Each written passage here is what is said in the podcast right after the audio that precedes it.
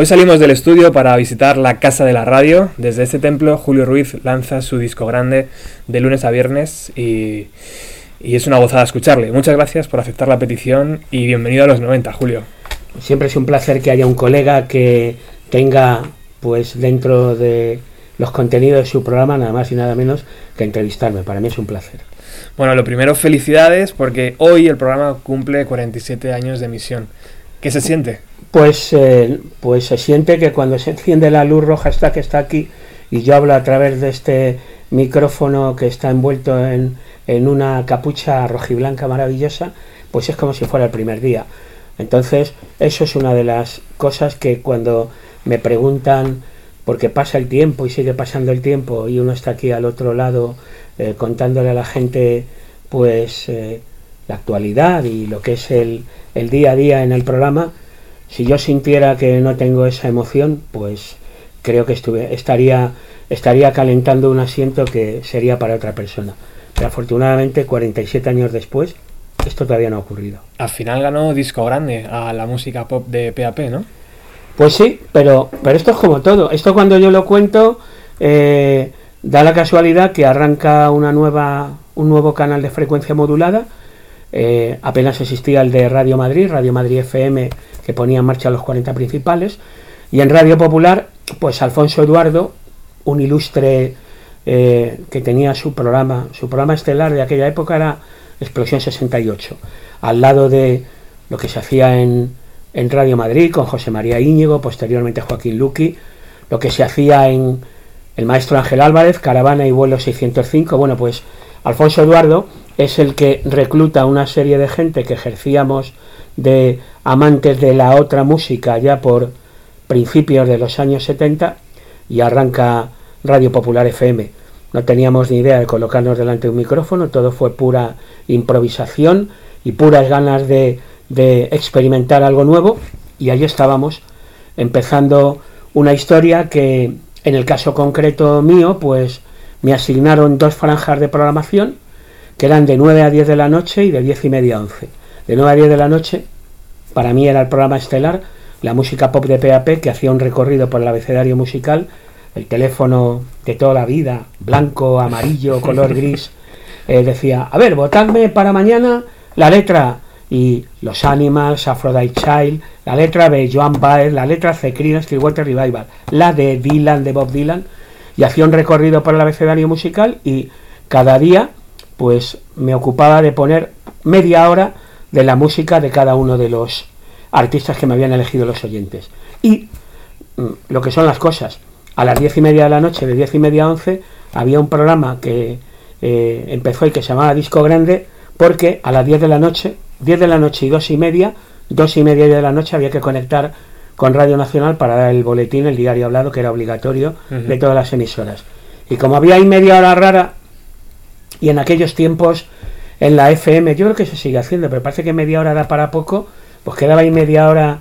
Y para completar, ¿qué hacemos? Y entonces a alguien se le ocurrió, pues Julio, haz una cosa, pon un disco, un día pones la cara A y al día siguiente pones la cara B.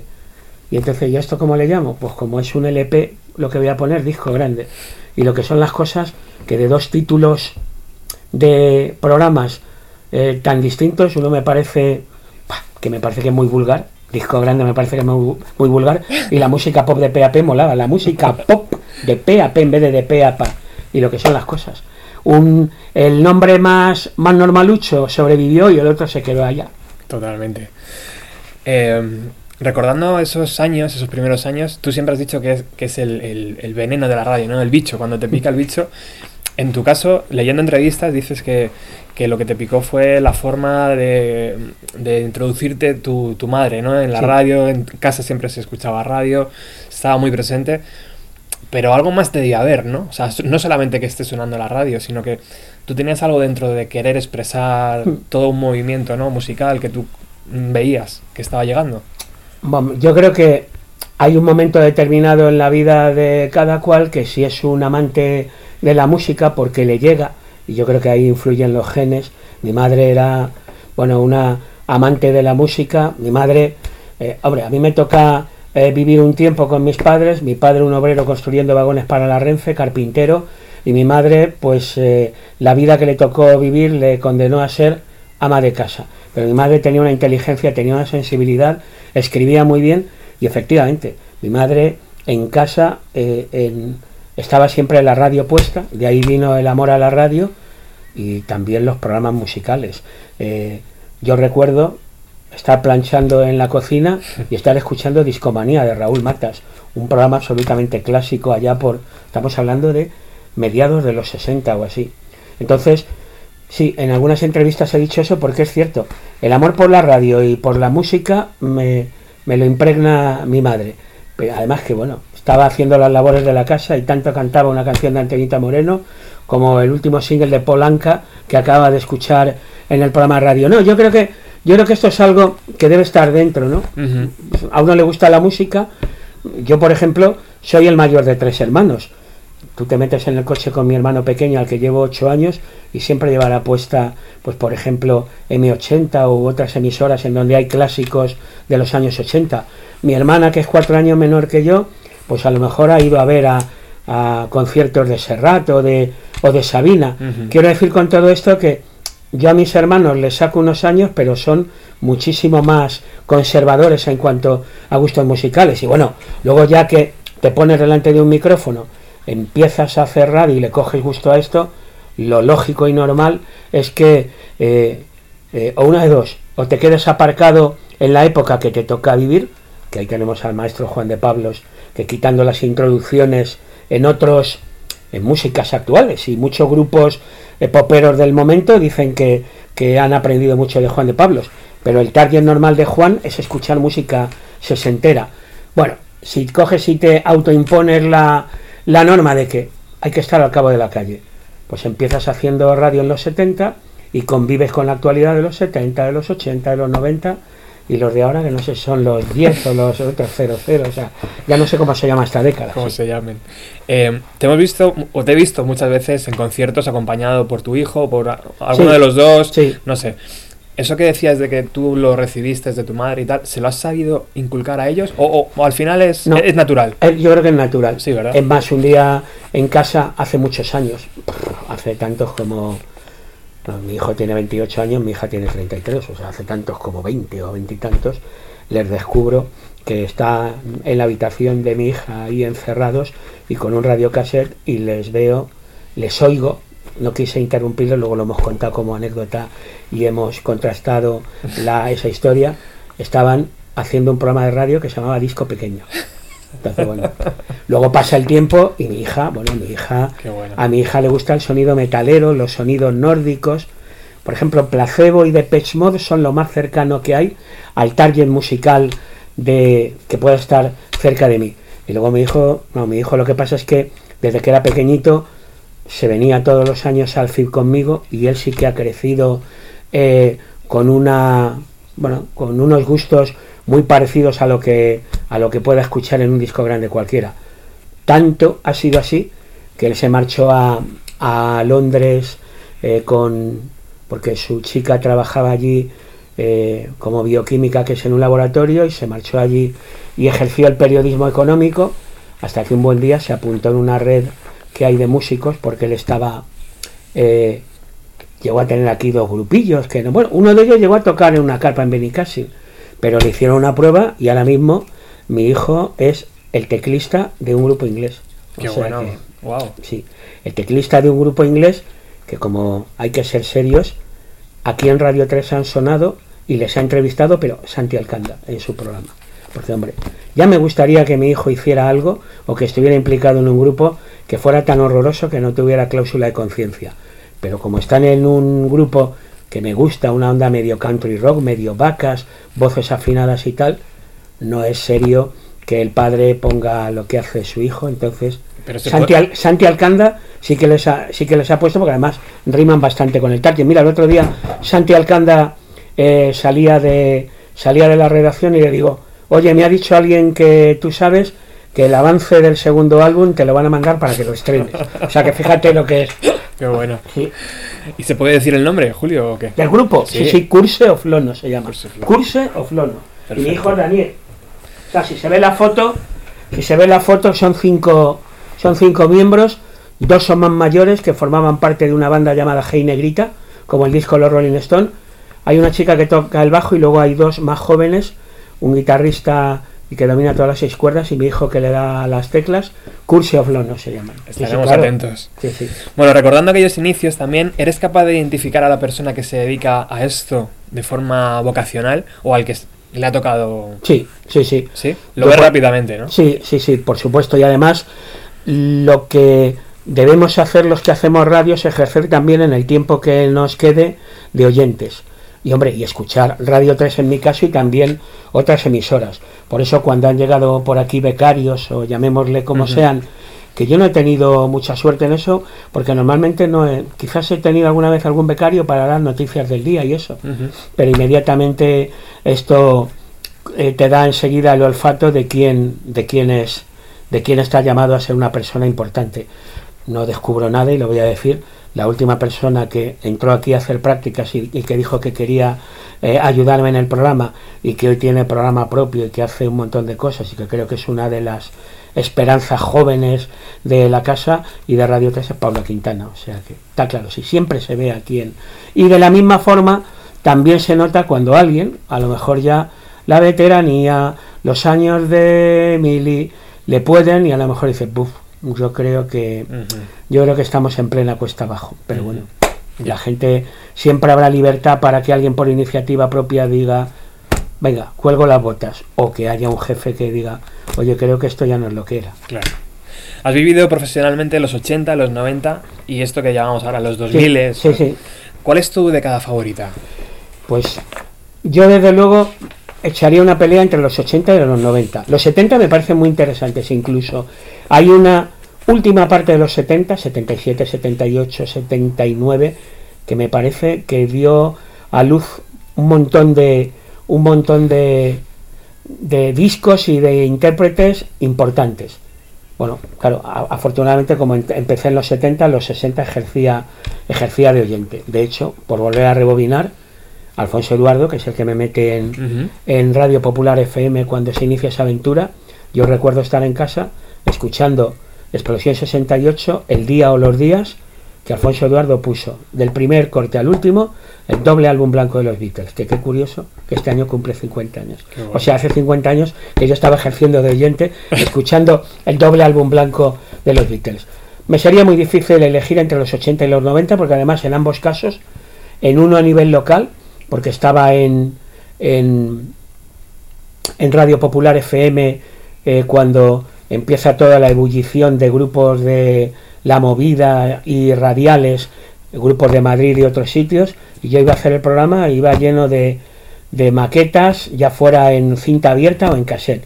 Y luego los 90 es que tiene para, bueno, esto es justa, no sé, justa coincidencia. Mi, tránsito por se acabo en Popular FM en el 83 y empiezo en Radio Cadena, Radio 4, Radio 3, que es la misma casa, y voy a, aterrizar aquí en el año 91 y es cuando me doy cuenta que hay algo que no se hace en ese momento, que es darle cancha a los nuevos grupos, que parece que había determinados grupos punteros de toda la vida, determinados programas punteros de toda la vida de Radio 3, que parece que se habían quedado en los rescoldos de la movida. Y tengo la suerte de empezar a darle bola a los planetas, los hermanos Dalton, Flow, Iluminados, Amphetamine Charles, eh, Dover, toda esa corriente de bandas eh, y de artistas nuevos que viene y por eso, bueno, pues parece que veintitantos años después la historia dice que uno estuvo ahí en el kilómetro cero, pero por eso 80-90 me sería muy difícil, porque es muy bonito cuando ejercer de kilómetro cero de, de, muchas bandas. Lo que pasa es que lo de los 80 a mí me pilló solamente ejerciendo ese, esa aventura a nivel Madrid solamente. Bueno, corrígeme si me equivoco. En los 90 Hablo, en los 90 porque es lo que me tocó vivir. Eh, Por eso el programa se llama como se llama. Conseguías grabar una maqueta con tu banda, hacías copias y lo enviabas a la radio y si el locutor lo tenía bien, pues sonabas. Hmm. Eh, ahora existe la figura que mm, esta de mm, previo pago te puede abrir puertas o no. Sin embargo, Disco Grande me parece que sigue su camino independientemente de todo de, todas estas oficinas. Es difícil conseguir esa independencia de las oficinas de, que están todo el día llamando a tu puerta y tal. Bueno, hombre, si tienes en cuenta que lo que ese trabajo que para mí en mi vida, mi hobby, empezó siendo eh, pues totalmente altruista y luego pasó a ser mínimamente remunerado hasta que eh, desde el año 2007 ya soy fijo de, de Radio Nacional y hago otras cosas, además, afortunadamente, porque Ya era hora, por hago disco grande, hago otras entrevistas. Mira, el otro día venía alguien, venían unos chicos a hacerme una entrevista de la Complu y me comentaban que me habían descubierto haciendo un programa de un programa de contenido en Radio Nacional este esta, esta ¿cuándo ha sido? Este pasado verano y efectivamente hice un programa de estos programa pegote, no programa pegote, no programa ¿cómo se, cómo lo llamaría? Bueno, el típico programa que se hace sustituto de otros que no se emiten en ese momento. Ajá. Y bueno, y me lo pasé muy bien haciendo unos programas monográficos sobre el fútbol femenino, el Capitán Trueno, eh, las bandas sonoras de película. Bueno. Y el otro día me encontraba también con una compañera de profesión que ahora está en el gabinete de en el gabinete de prensa del Ministerio de Cultura y me dice, Julio, ¿no sabes la ilusión que me hizo escucharte un día entrevistando a, a Abraham el de Viridiana? Digo, pues sí. Digo, es que hice un programa que la música la elegían los invitados y, entrevistaba políticos, a deportistas, a eh, gente de actores, digo, todo, cualquier cosa, menos músico, justamente. Bueno, pues eso, eso me dio la, eso me dio la posibilidad de explorar otros territorios. Yo desde 2007 a 2018, que han pasado 11 años, soy feliz porque hago mi disco grande, que es el de toda la vida, pero también aprovecho para, para darle cancha a otras. A mí me gusta mucho entrevistar, y entonces, y me lo paso muy bien entrevistando a un grupo que viene por aquí, porque va a tocar eh, esa misma noche, porque saca un disco nuevo. Imagínate lo que es hacer una entrevista, yo qué sé, a Moragas o a Madina, por hablar de dos políticos. A Lucio, el de los huevos fritos, o a, y, a, y a este, y a Abraham, el de Viridiana. O yo que sé, a compañeros, a Ani Gartiburu, la entrevista en su momento. O sea que todo esto lo cuento porque durante mucho tiempo la radio fue mi hobby. Y como la radio fue muy hobby, eh, fue mi hobby, fue eh, mínimamente remunerado hasta, bueno, ya ser ahora mismo trabajador fijo de la casa, yo creo que esa, ese cariño eh, por la profesión no lo he, no he notado que haya aumentado porque, ah, espera, que ahora ya sí que me pagan por esto. Dicho esto, eh, había que contestar a qué. Las oficinas de management. Estas que te, que te llaman, en plan, ponme el disco, ponme el disco, tal. Efectivamente, tengo la mala, tengo la mala barra buena fama de que De que no haces de- caso. no, no, no. Yo siempre le doy a la tecla los planetas.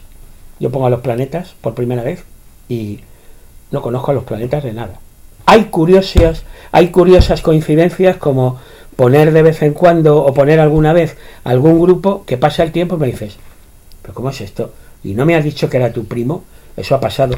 Sí, por ejemplo, eh, a ver, esto tampoco descubro nada, porque además él, el propio líder de la banda, lo llevó también muy en secreto por el aquel de que no fuera, de que no se dijera que estaba ahí porque era hijo de su padre. Además, me parece que la banda ya ahora mismo eh, está disuelta. Pero bueno, hay un amigo que me recomienda un grupo que yo empiezo a poner y me gusta y le doy bola y resulta que y resulta que no me cuenta que su líder es quien es. La banda es Layabouts y su líder es John Arias, el hijo de Imanol Arias. Joder. Pues ahí está el ejemplo. Una banda que yo empiezo a poner porque sí, y no sé que él es hijo de su padre, y el que me pasa la maqueta no me cuenta que es primo de... Y entonces, hubiera dado igual, ¿eh? Porque esa maqueta me llega anónimamente y yo la pongo de, de Claro. cualquier forma. Y sí, hombre, sí que es cierto que ahora pasa a otro nivel. Oye, Julio, que vamos a sacar el nuevo disco de puntos suspensivos.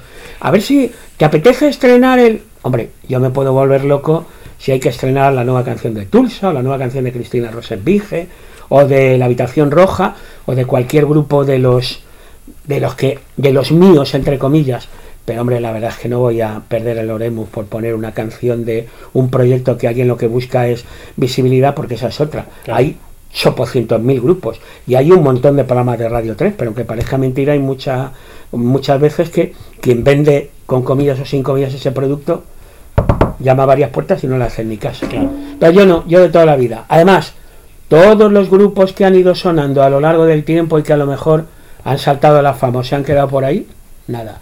Tengo otra anécdota. A propósito de periódico La Información de Madrid, que duró cuatro días, muy poco. Un periódico local que quisieron hacer aquí en Madrid a imagen y semejanza de los periódicos locales que hay por ahí fuera. Pues un buen día estoy ahí dándole a la tecla, un buen día que no duró muchos días el periódico, eh, ganándome el jornal porque efectivamente eran los tiempos en que disco grande era un hobby mínimamente remunerado y va un compañero y me dice, oye, que aquí tienes al diagramador, el que hace los monigotes y los cuadros en el periódico, la infografía, Sí. que te quiere que te quiere pasar esto la maqueta de su grupo, hombre, claro, joder. Y le digo, pero hombre, a distancia, pero ¿por qué? Hombre, Julio es que me daba corte. Toma.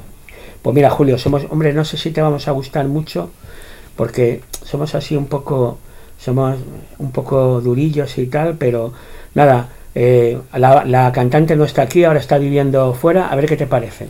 Llego al día siguiente y me dice, ¿qué, qué te ha parecido la maqueta? Digo, pues ya suena ahora mismo. ¿Quiénes eran? Dover. Oh, Dover me da la maqueta, Dover me da la maqueta, el batería, Jesús. el batería Jesús, que efectivamente trabajaba en el periódico en infografía. Y luego por ahí está la anécdota que Amparo, Amparo Llanos, ahora Amparo New Day, siempre dice, somos el único grupo heavy que ha sonado en disco grande. Dicho esto, nada, no hay tráfico de influencia. Bueno, hoy la, la música la va a poner Julio y eso es un honor para este programa. Y antes hablabas de los planetas. De los planetas, eh, has elegido mi hermana pequeña Sí. para, para que suene. ¿Por qué, es la, pri- por qué es la primera que puse? Es la primera que Porque en un momento dado eh, abro un sobre, hay una maqueta con una especie de espiral en blanco y negro, siempre acompañada por una fajita, un texto. Hola, somos una banda de Granada que nos llamamos Los Planetas, eh, nos llamamos antes Los Subterráneos, pero nos hemos cambiado el nombre porque Cristina eh, tiene, es Cristina en Los Subterráneos, nos llamamos, eran J, Floren, Ma y Paco, la formación entonces. Nos gustan Spaceman 3, My Blood de Valentine, Spiritualizer, yo llego a casa, pongo la pongo a mi hermana pequeña, esto es. Y al día siguiente, que me parece que estamos hablando de marzo del 92 o por ahí, pongo por primera vez la maqueta en el programa.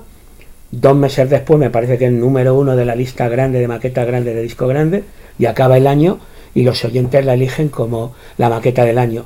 Y ten más, al año siguiente, como todavía los planetas no tenían un álbum, me vuelven a mandar otra maqueta, en este caso es Floren de puño y letra, porque la que estoy diciendo de la primera estaba escrita a máquina, a máquina de escribir, esta está escrita de puño y letra y firma Floren, y es la maqueta que tiene Brigitte y Rey Sombra. Solo había dos canciones ahí.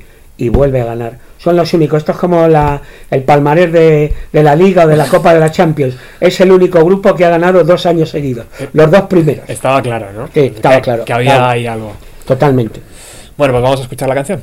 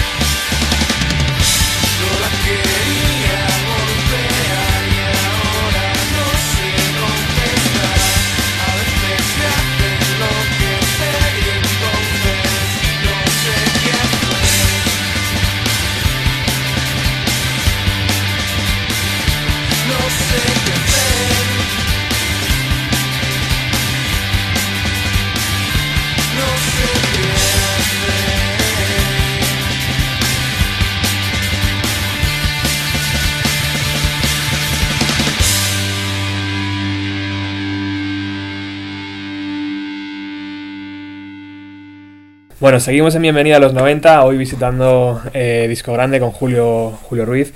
Eh, siempre has denunciado, Julio, el intrusismo que existe en el periodismo eh, y yo estoy de acuerdo, y fíjate que soy uno de ellos. ¿Crees que un crítico musical también debería tener unas nociones básicas de composición musical o a la hora de tocar para que su trabajo fuera más...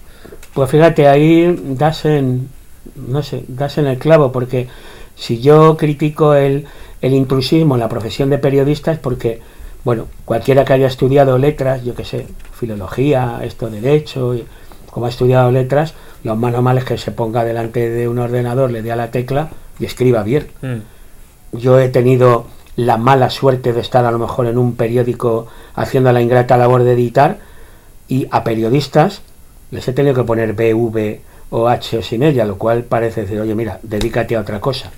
Yo hablo en ese sentido de que cualquiera, por el aquel de que siempre se ha considerado que el periodismo es como una especie de carrera o profesión menor que cualquiera podría ser periodista. Pero efectivamente, en este caso que me cuentas ahora del periodismo musical, a lo mejor resulta que el único examen que te tendrían que hacer es el de la oreja y si sabes distinguir dónde está lo bueno y lo malo, porque yo, a mí tú me preguntas y yo cojo la guitarra y toco el romance anónimo y el Lady Darbanville y de ahí no salgo. Tengo la curiosa anécdota de que allá por los años eh, 60, sí, finales 60, antes de empezar mi trayectoria, antes de empezar mi trabajo en disco grande, llegué a formar parte de un trío de folk rock wow. Sí. Y que tocaba yo la percusión, que era muy fácil, porque verdad sabía quién no está cogiendo y tamborileando con los dedos.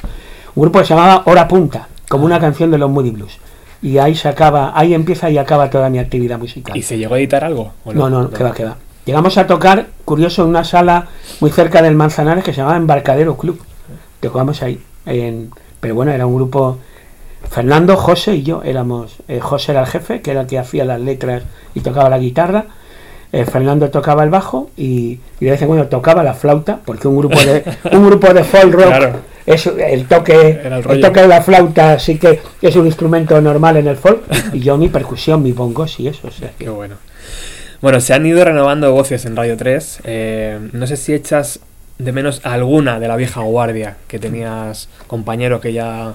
Fíjate, yo no porque mis hijos sean periodistas, que podrían estar perfectamente, que no es el caso, porque se dedican, eh, bueno, están en, en otros lugares ejerciendo eh, periodismo, periodismo en redes, periodismo económico en un caso y en el otro, pero yo muchas veces decía, jo, aquí pasa el tiempo y seguimos los de siempre. La gente que íbamos cumpliendo años, aparecían los becarios, la situación de la casa es como es y difícil hacer contratos y que alguien se quedara fijo. Bueno, yo estoy, he comentado hace un momento el detalle. Sí. A mí me hacen fijo después de 23 años aquí en, en la casa. Y yo siempre echaba de menos el detalle de que las nuevas generaciones de periodistas, dando la talla o sin darla, pasaban por aquí y de repente decías, anda, ¿te acuerdas de fulanito o fulanita? Si está en Onda Cero, si está en la SER, si está en Antena 3. Era muy triste que el periodo de, de cantera y de hacer méritos lo hicieran en Radio 3 y que luego, sin embargo, no se aprovechara después de haber estado, no sé, después de estado formando a un, a un aspirante a periodista.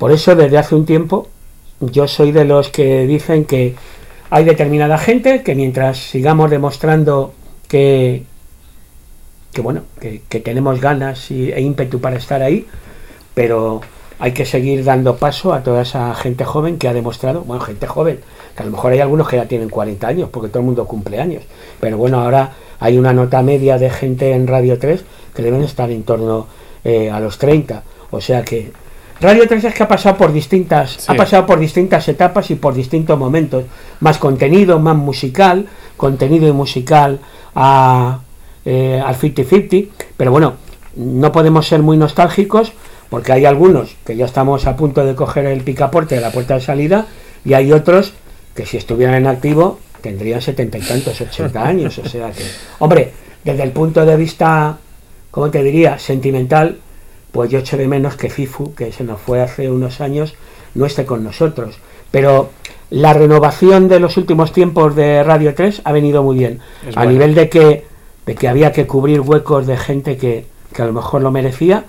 Y por otro lado también porque esa especie de ímpetu eh, juvenil pues también repercutía en llegar a gente de su edad en cuanto a la audiencia. Pues está muy bien que tengamos oyentes históricos que tienen nuestra edad, pero no nos podemos quedar en ese nicho Claro. solo, hay que, hay que expandirse. ¿Alguna vez se te presentó la oportunidad de ser director de la cadena? ¿O te hubiera gustado serlo? Hubo un momento hace 10, 12 años, una cosa así, que recuerdo que salía de casa y, y venía para acá, para la radio, y tenía que hacer una compra, lo recuerdo perfectamente, en el VIPS, ahí de la Plaza de España de Princesa, y una compañera de documentación de la tele dice, oye Julio, me han contado que te van a ser director de Radio 3, digo, no sé, eso lo... Digo, sí, yo he oído, he oído algo, pero no hagas caso y tal. Total, era un rumor que muchas veces se le da. Que uno con tanto tiempo de experiencia puede, eh, puede estar nominado para ello. Pues sí, hombre, porque imagino que uno ya conoce los secretos de este tinglado.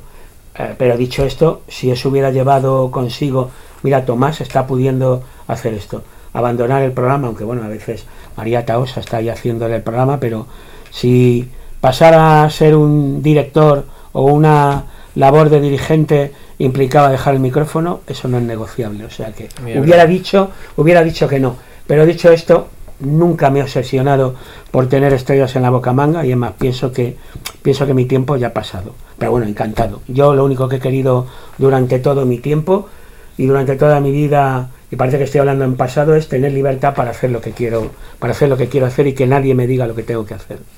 En Bienvenido a los 90 tenemos la suerte de contar puntualmente con Paco Pérez Durián, eh, es compañero tuyo y de la Sí. casa y que sigue, a mi entender, en plena forma para hacer radio. Totalmente. Eh, cuando Paco dejó su programa de 4 a 3 a, a finales de los 90, por- porque fue nombrado director, tú pasaste a ocupar su horario. Eh, ¿Aquello fue un favor o realmente fue una putada para ti? No, aquello fue un detallazo por parte de Paco Pérez Brián porque eh, hay dos momentos en mi vida en Radio 3 que como era colaborador pues estaba en el alambre. El último de esos momentos ha pasado hace relativamente poco tiempo y el otro pasó justamente por ahí. Eh, es ese momento, año 95 por ahí. 95, no, no sé cuándo le hicieron a, a Paco. Creo que 90 97 puede ser. ¿eh? 97 puede ser. Sí, entonces 95, entonces para mí es principio de la travesía del desierto y el 97 cuando se acaba. Y efectivamente Paco hacía de 4 a 3. Y entonces tiene una reunión con la gente y de cara al personal que estaba allí le dice, lo primero que voy a hacer es rescatar a Julio, que lo han dejado ahí haciendo media hora, que casi ni se le oye, me parece una injusticia. Y efectivamente, Paco Pérez Brián deja su, deja su tiempo en, de 4 a 3 y paso a hacer ese disco grande que son, que yo como siempre le pongo latiguillos y subtítulos, los 120 más 120 el fin de semana. Lo que hizo Paco Pérez en su momento fue un favor. Hombre, que hubiera oyentes que eran de la onda, eh, de una onda determinada y a lo mejor se encontraron con que yo iba de otro palo. Bueno, pero, pero había cosas coincidentes. Mm. A lo mejor en principio hubo un poco de choque porque Paco es Paco y yo soy yo, cada uno tenemos una forma de hacer radio, hay algo que nos iguala, largamos los dos un montón. Yo he llegado a escuchar a Paco programas en donde no puso un disco, o sea, con, con lo cual está dicho todo, pero titular, lo de Paco, una, un favor, Em, un detallazo. yo creo que fuimos muy pesados. Los, Sí. los oyentes que veníamos de Sí. Paco éramos como muy pesados con el teléfono, ¿no? Llamando, oye, ¿dónde está? Oye, pero no". Yo creo que eh, por eso te decía que era un poco putada para Sí. ti, ¿no? Porque recibías un poco Sí. el, el input de decir, pero bueno, que este hombre ya no está, o sea, que, que no quiere estar aquí, que yo estoy haciendo este programa. Sí. Pero éramos muy pesados en Ah. ese sentido, ¿no? O sea, éramos como, tal vez por la forma de irse también de él, ¿no? Ya, que fue un bueno. poco rara. Bueno, pero hombre, eh, es lógico, Paco. Paco siempre eh, ha sido muy discreto en esto y hay una parte de su vida que confluye lo personal y lo musical que nunca ha querido Exacto. darle demasiada cancha y, y no se trata de salir a la calle con un megáfono y decir, oye, es que yo además de esto tengo por otro lado esto otro. Entonces, bueno, hay mucha gente que aún hoy coge y le cuentas esto que yo ahora no lo digo porque me parece cuestión de respeto y dice, ay, ¿verdad? No tenía ni idea. Y fíjate, han pasado ya 40 años. Ya ves. Bueno, segunda canción que ha elegido Julio Ruiz es eh, una de Radiohead, que me viene muy bien para pues eh, decirte que te vamos a regalar este ejemplar. Muchas gracias, lo tengo aquí. De- esto pasa a ser de los vinilos que se quedan para, para adorarles en la estantería. Además aquí salís también un poco vosotros, sale Sí. por ahí Paco y sale Radio 3, o sea, cuenta un poco la historia de, de cómo fue. ¿Qué, qué canción has elegido, Julio, y por qué? Pues muy sencillo, porque un día, creo que coincidiendo con la primera vez que vienen a tocar aquí a, a Madrid Radiohead, que yo les había visto en Barcelona en un doble programa James Radiohead, casi nada, pues les meto en el estudio, les entrevisto. Normalmente las entrevistas eran por la mañana o al mediodía porque el programa salía por la noche. Y había una guitarra ahí escondida en un rincón, esto lo contado muchas veces, y le digo, eh, con el apoyo logístico de Maite del sello oye, ¿y si tocáis algo?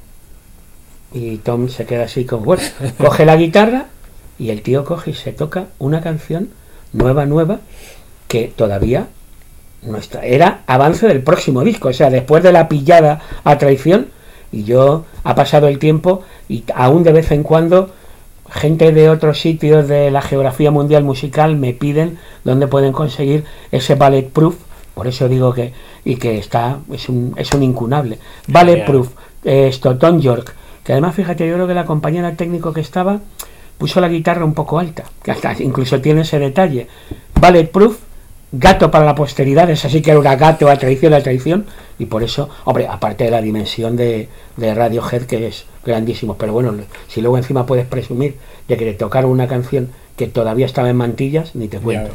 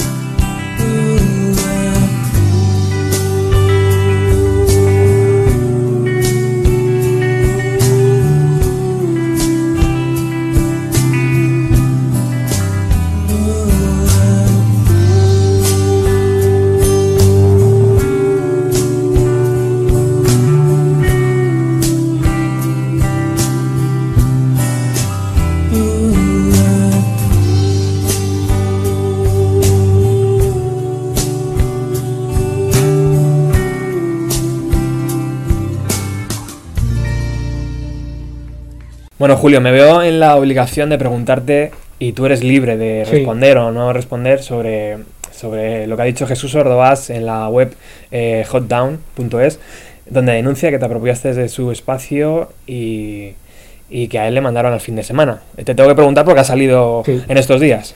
Bueno, pues lo primero que hay cosas que me dan mucha pereza. Y lo segundo, que la historia es la historia. Y afortunadamente hay pues notarios de la historia. Y como hay gente que eh, tenía puesto el oído en el receptor desde hace años, sabrá lo que ha hecho cada cual y podrá juzgar. A mí en estas historias lo único que me gustaría es que hubiera una especie de careo en el mejor sentido de la palabra y de que el personal que está en una posición ahí como eh, en el fiel de la balanza, escucha, escuche lo que dice A, lo que dice B y que haga la nota media y saque conclusiones. Puedo decirte como curiosidad que me ofrecieron escribir algo en, en el los comentarios y yo dije que no, que no quería entrar en el y tú más. Hay quien dice lo que dice y bueno, y hay quien a lo mejor ha sido espectador directo y sabe si la cosa es como es o no es como es. La gente evidentemente que estaba lejos, pues tomará partido porque más rabia le dé. Y ya está. Bueno, cambiando un poco de tercio, tenía que preguntarte. No, no, no, no hay ningún problema. Sé que eres muy Beatle-maníaco Sí. y, y que uno de los mayores deseos es entrevistar a uno de los Beatles Sí. que quedan vivos. Ringo viene a finales Sí, de jul- va- julio. Fíjate, ¿no? te voy a Junio. contar. ¿Quieres creerte que ya he hecho las primeras negociaciones? ¿Y qué tal van? Bueno, pues Nunca se sabe, ¿no? No, ya te dicen, bueno, tomamos nota. Hombre, tengo por ahí algún que otro cómplice que me conoce desde hace un montón de tiempo y que yo creo que va a colaborar a la, a colaborar a la causa. Pero sí, hombre, por un magnetófono portátil o no, por este micrófono, por donde han pasado David Bowie, Brian Ferry, eh, los Rolling Stones representados en Kate Richard, Radiohead, Bjork.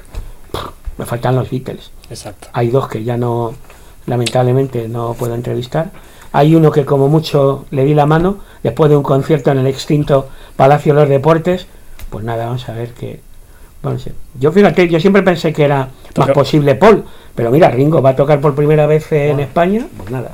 Hombre, Ringo, sabemos que en el escalafón está el cuarto, pero que- bueno, pero me da lo mismo. Hay que intentarlo, Me conformo, me, me conformo. claro que sí. Bueno, está apremiando el tiempo. Eh, si quieres, vamos con otra de las canciones y ahora seguimos con la charla. Vale. La tercera que has elegido es una de Darful Full. Eh, cuéntanos también, ¿por qué? Pues un buen día estoy yo en tierras gallegas y Xavi Fon, al que conocía del grupo Loopside, se había ido a trabajar por cuestión de... Ahora ya tiene excedencia porque compone canciones para bandas sonoras de película y para la tele gallega y todo eso. Y me dice, he venido a trabajar a Galicia y me he encontrado con Marco y hemos hecho un grupo. Me pone la maqueta de la velas y digo, "Buf, esto es impresionante. Y ahí vuelve a haber correspondencia entre lo que me dicta el oído y lo que al final dicen los oyentes. Empieza a poner la velas de la maqueta de Darful Full, que luego, eh, que por cierto le hacía mucha gracia a mis hijos cuando eran pequeños, eso de podría verte sin disfraz con mi nariz y poco más. Aparte esa de la letra le hacía mucha gracia. Y, y luego los oyentes del programa, que me parece que es el año 2000, la eligen como la mejor maqueta del año, que Darful Full fue un visto y no visto. Apenas hicieron un disco. Qué bueno. Vamos a escucharla.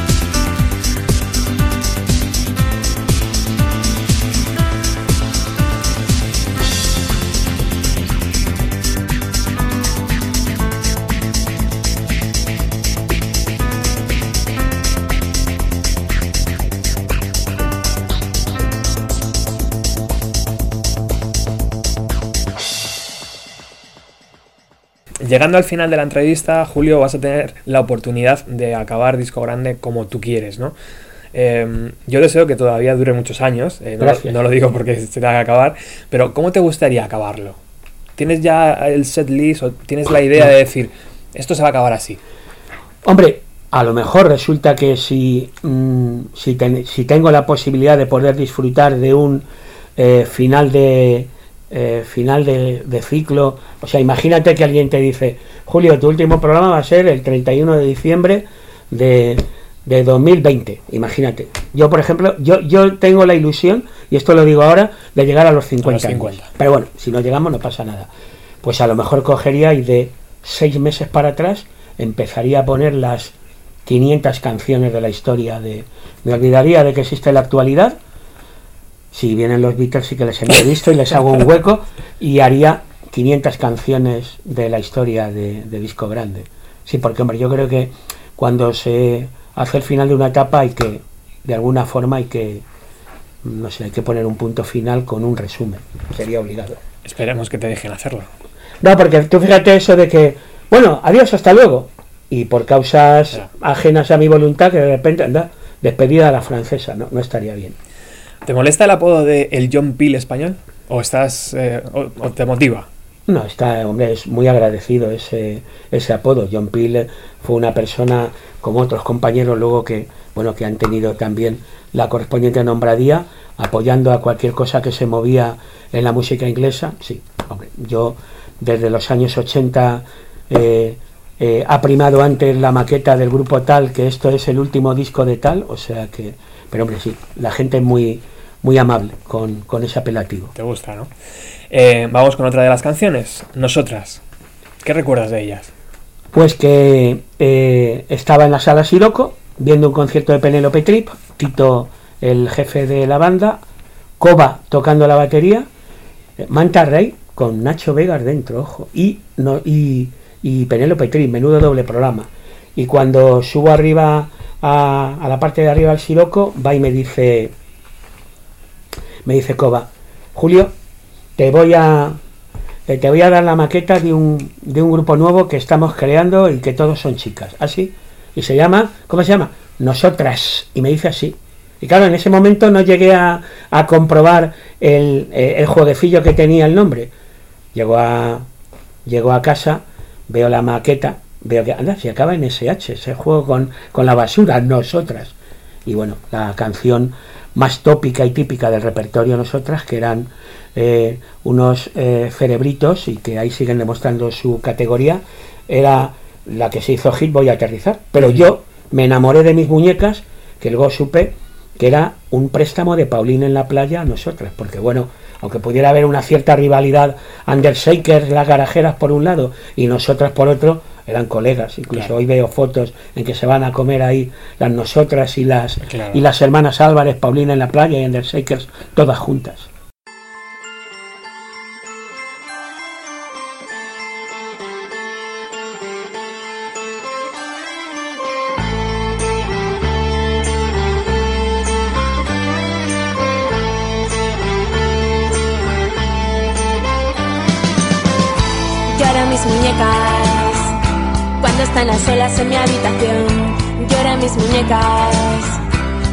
Coagulada de mi corazón.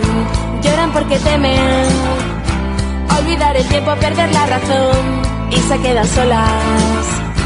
Rompiendo el espejo de mi tocador.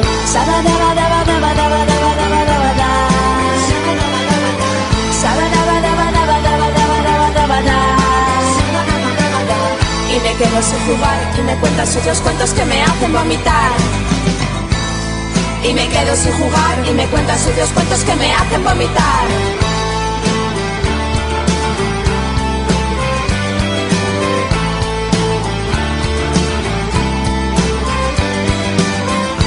Y justo a las 12 sale del armario monstruo mientras yo fijo como duermo. Solo un ojo abierto siento ya su olor.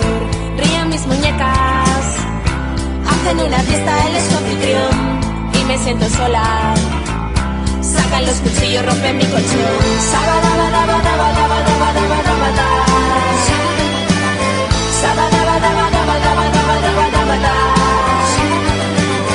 Y me quedo sin jugar y me cuentan sitios cuentos que me hacen vomitar. Y me quedo sin jugar y me cuentan sitios cuentos que me hacen vomitar.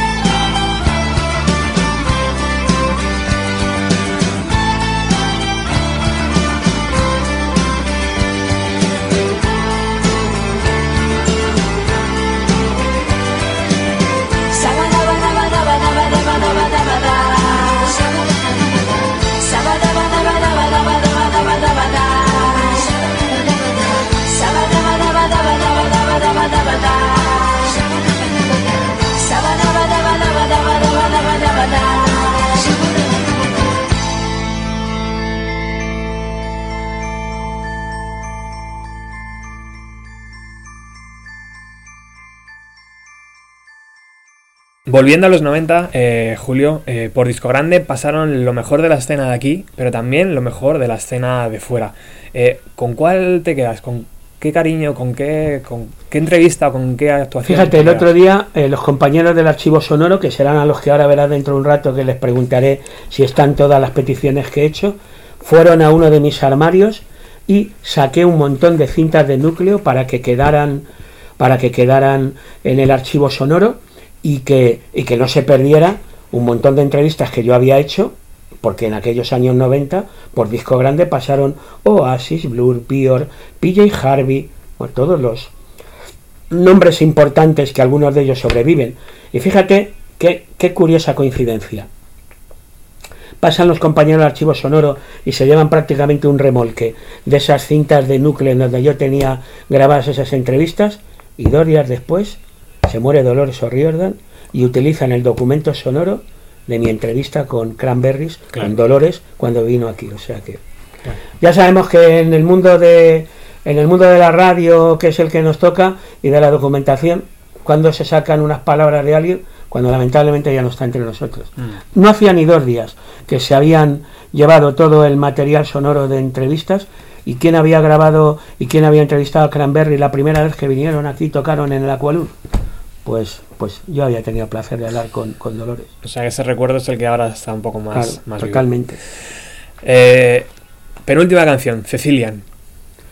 Sí, el otro día eh, eh, hablo con el responsable de eh, editar las canciones de Apartamentos Acapulco, que ha sido el antepenúltimo grupo que ha ganado lo de artista emergente, el penúltimo fue Captains y el de este año han sido Dreima, y me dice el responsable, eh, eh, quería que le hubieran dado más bola en el mundo sonoro a Dreima y sin embargo va Arturo y, me dice, eh, le, cuenta Arturo, oye, que Dreima han sido las, las ganadoras del, del, de lo de Disco Grande. Y dice, sí, y nosotros también. Y es que Arturo, hoy reconvertido en periodista musical, que, que lleva las riendas del mundo sonoro de Andalucía, era el jefe, junto a Estrella, de, de Cecilian. Cecilian que empezaron cantando en inglés en las primeras maquetas hasta que cambiaron al español.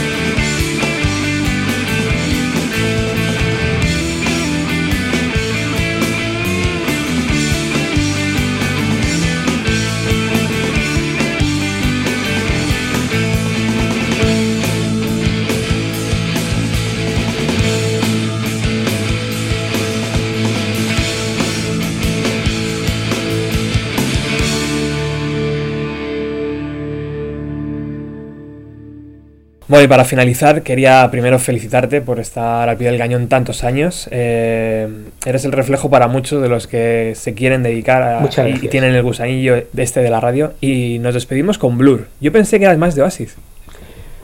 Esto es como cuando te decían de los Beatles o de los Rolling Stones. No vamos a decir futbolísticamente porque ahí sí que lo tengo claro, ¿no?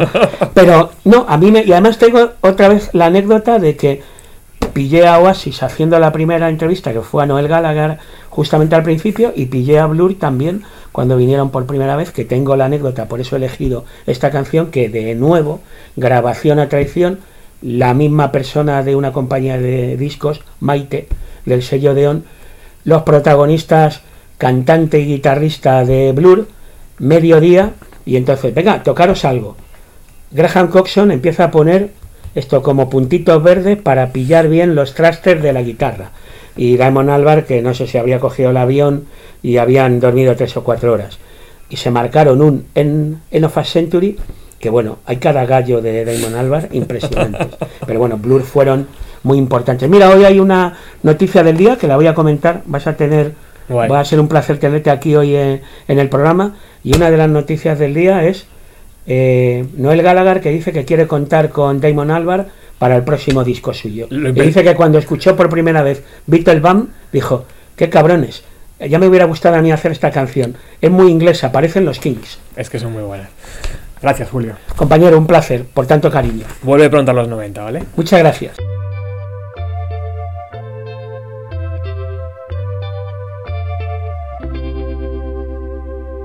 She says there's ants in the carpet, dirty little monsters, eating all the mussels, picking up the rubbish. Give her effervescence, she needs a little sparkle.